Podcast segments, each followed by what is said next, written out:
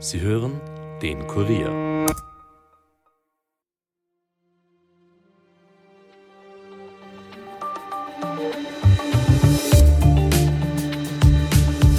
In Österreich ist die Zahl der Privatkonkurse im Vorjahr wieder deutlich gestiegen. Und zwar auf annähernd 8850 Fälle. 24 pro Tag. Das ist ein Plus von gut 8 Prozent im Vergleich zum Jahr 2022. Bei den jungen Erwachsenen unter 25 ist es die Höhe der Schulden, die eklatant ansteigt. Woran das liegt und was man präventiv dagegen machen kann, darüber spreche ich heute mit Marlene Liebhardt aus dem Kurier Wirtschaftsressort. Mein Name ist Angelika Groß, es ist Mittwoch, der 7. Februar und ihr hört den Daily Podcast des Kurier. Insolvent ist man, wenn man zahlungsunfähig ist, also seine Rechnungen und Verbindlichkeiten innerhalb einer angemessenen Frist nicht mehr bezahlen kann. Im Vorjahr ist das pro Woche 170 Mal passiert. Man kann also sagen, dass täglich 24 Privatinsolvenzverfahren eröffnet worden sind. Die Gründe dafür reichen von Langzeitarbeitslosigkeit bis hin zu Konsumschulden durch Online-Shopping. Aber auch die Teuerung und die damit verbundenen höheren Lebenserhaltungskosten spielen eine Rolle. Auffällig ist auch, dass bei den jungen Erwachsenen, also bei den unter 24-Jährigen, die Anzahl der eröffneten Verfahren deutlich angestiegen ist.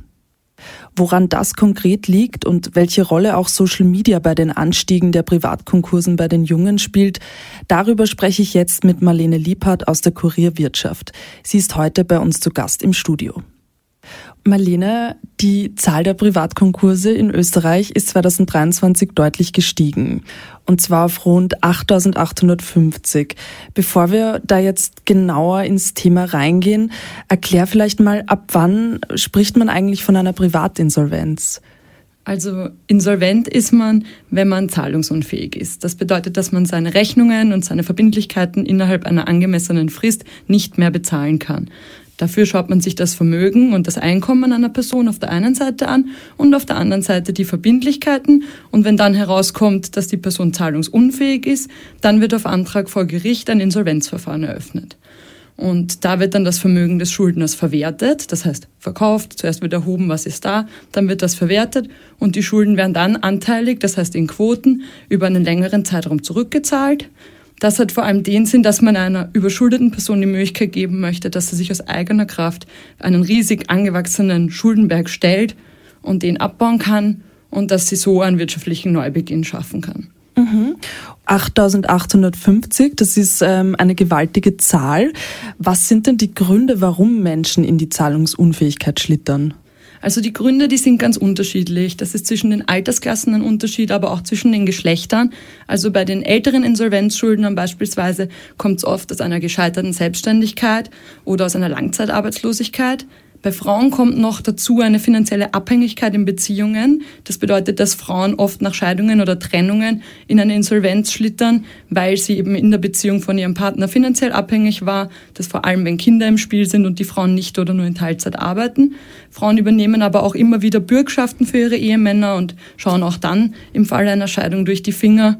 Und ja, das heißt, bei den Älteren kommt es meistens aus einer Lebenskrise oder aus einem Ereignis im Leben und bei den jungen Insolvenzschuldnern handelt es sich fast immer um Konsumschulden. Mhm. Bevor wir jetzt äh, zu den Konsumschulden bei den Jungen kommen, wollte ich noch auf die Männer eingehen. Wie gefährdet sind denn Männer eigentlich laut dem Gläubigerschutzverband? sind ja auch, ich glaube, 60 Prozent Männer in diesen Privatinsolvenzen dabei. Das ist schon eine hohe Zahl. Was gefährdet Männer denn besonders? Ja, also bei den Männern erkennt man auf jeden Fall, dass die wirtschaftlich risikobereiter sind als Frauen. Das gilt auch für das Thema Selbstständigkeit. Viele männliche Insolvenzschuldner sind ehemalige Selbstständige, bei denen es wirtschaftlich einfach nicht so gelaufen ist, wie erwartet oder erhofft. Und man erkennt auch, dass die Männer eine höhere Summe an Schulden ansammeln als die Frauen, und zwar durch alle Altersgruppen durchgehend. Mhm. Inwiefern spielt eigentlich die Teuerung und auch die momentan höheren Lebenserhaltungskosten ähm, eine Rolle? Also es hat natürlich einen Einfluss, wenn die gesamten Lebenserhaltungskosten steigen. Ein geringes Einkommen war schon immer ein Faktor, warum man in einer Insolvenz landet. Aber natürlich durch die Teuerung können sich mehr Leute ihr alltägliches Leben nicht mehr leisten und es kommt auch zu mehr Insolvenzverfahren aus diesem Grund. Und nicht umsonst, also aus dem Schuldenreport der staatlich anerkannten Schuldenberatungen geht hervor, dass 26,3 Prozent der Beratenden ein Einkommen unter dem Existenzminimum haben. Und in dem Zusammenhang muss man auch das Thema Arbeitslosigkeit ansprechen, weil eben aus demselben Report hervorgeht, dass 2023 jede dritte Person in der Schuldenberatung arbeitslos war. Und das ist viel, also jede dritte Person und im gesamten, der gesamten Bevölkerung sind nur knapp über sechs Prozent arbeitslos. Also wenn man das mal in Relation sieht, dann sind das ganz klare Faktoren. Und bei den Arbeitslosen, das muss man auch dazu sagen, sind die Studierenden oder Hausfrauen und Hausmänner gar nicht mit eingerechnet. Mhm, ja, das ist schon gewaltig.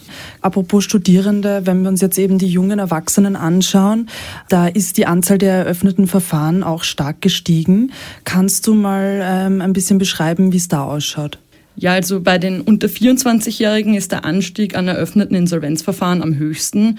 Laut der jährlichen Insolvenzstatistik des Alpenländischen Kreditorenverbands gab es zum Vorjahr, also zu 2022, ein Plus von 22,3 Prozent und das sind insgesamt 192 Insolvenzen. Ja, aber auf jeden Fall die jungen Menschen machen nur einen geringen Teil der gesamten Insolvenzschuldner aus. Also wenn man sich ansieht, wie hoch die Verschuldung ist, dann nimmt die mit höherem Alter immer stärker zu. Und die meisten Insolvenzfälle betreffen auch heute noch die Altersgruppe 40 bis 59 Jahre. Mhm. Aber ich möchte trotzdem gern noch ähm, bei den jungen Erwachsenen bleiben, weil das äh, doch ein sehr aktuell ähm, relevantes Thema ist. Von welchen Beträgen sprechen wir denn da überhaupt?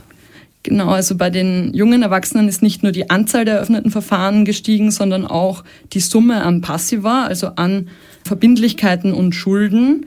2023 lag die Durchschnittsverschuldung bei unter 24-Jährigen bei 50.500 Euro. Mhm. Zum Vergleich, im Jahr davor waren es nur unter Anführungszeichen 35.700. Das sind aber nicht alles nur diese Konsumkredite oder Konsumschulden, von denen ja. man spricht, sondern Schulden vermehren sich sozusagen selbst. Also wenn man seine Schulden nicht bezahlt, dann entstehen weitere Kosten. Es mhm. entstehen Eintreibungskosten, Inkassokosten, es entstehen Kosten für Anwälte, für das Gericht. Mhm. Und so kommen dann diese Summen von über 50.000 Euro zusammen. Und da hilft es nur, wenn man rechtzeitig reagiert und es gar nicht so weit kommen lässt. Mhm. Aber das, diese Summe schockiert mich jetzt schon. Jetzt kennt man äh, aus dem Onlinehandel Klarna und, und Co., da kann man man eben dann kaufen und später bezahlen. Es wird quasi eigentlich ein, eine Art Kredit vergeben. Wie gefährlich ist das und was für eine Rolle spielt das da auch? Also ja, das Thema Online-Shopping und Bezahlung im Online-Shopping ist natürlich ein großer Faktor. Einerseits sieht man auf Social Media gezielte Werbungen und die wecken gerade bei jungen Leuten einen direkten Kaufimpuls. Ich will mhm. diese Sache jetzt haben ob ich das Geld jetzt gerade habe oder nicht, ist dabei zweitrangig. Und eben deswegen kaufen dann auf der anderen Seite viele online auf Rechnung und möchten dann in Raten bezahlen oder überhaupt erst, wenn die Sache dann schon monatelang bei ihnen ist. Und wenn man dann die Rechnung aber nicht bezahlen kann oder den Überblick verliert, weil sich solche Rechnungen einfach ansammeln, dann mhm. kommt man in eine Abwärtsspirale, weil eben wie gesagt, wenn man nicht bezahlt, fallen zusätzliche Kosten an, Verzugszinsen, Mahnspesen und in weiterer Folge dann eben andere Eintreibungskosten. Und dann landet man in dieser Schuldenfalle, aus der man sich nur schwierig befreien kann. Und das, was man auch dazu sagen kann, dass Online-Shopping bei den jungen Menschen ein Thema ist, sieht man auch daran, dass das die einzige Altersgruppe ist, also die unter 24-Jährigen, wo die Hälfte der Insolvenzschuldner Frauen sind. In allen anderen Altersgruppen haben die Männer mit Abstand die Nase vorn. Mhm, also wie, mhm, wie mhm. besprochen sind 60 mhm. Prozent der Insolvenzschuldner sonst Männer. Ja. Und bei den unter 24-Jährigen sind es die Hälfte. Und meinst du, ähm, müsste man da besser aufklären, beziehungsweise was könnte man denn generell tun, um solche Insolvenzen zu verhindern? Also natürlich gerade bei den jungen Leuten braucht es eine sinnvolle Finanzbildung. Das fängt aber schon bei den Eltern an. Viele Kinder und Jugendliche beklagen sich, dass zu Hause überhaupt nicht über Geld gesprochen wird. Das wäre aber ein wirklich wichtiges Thema.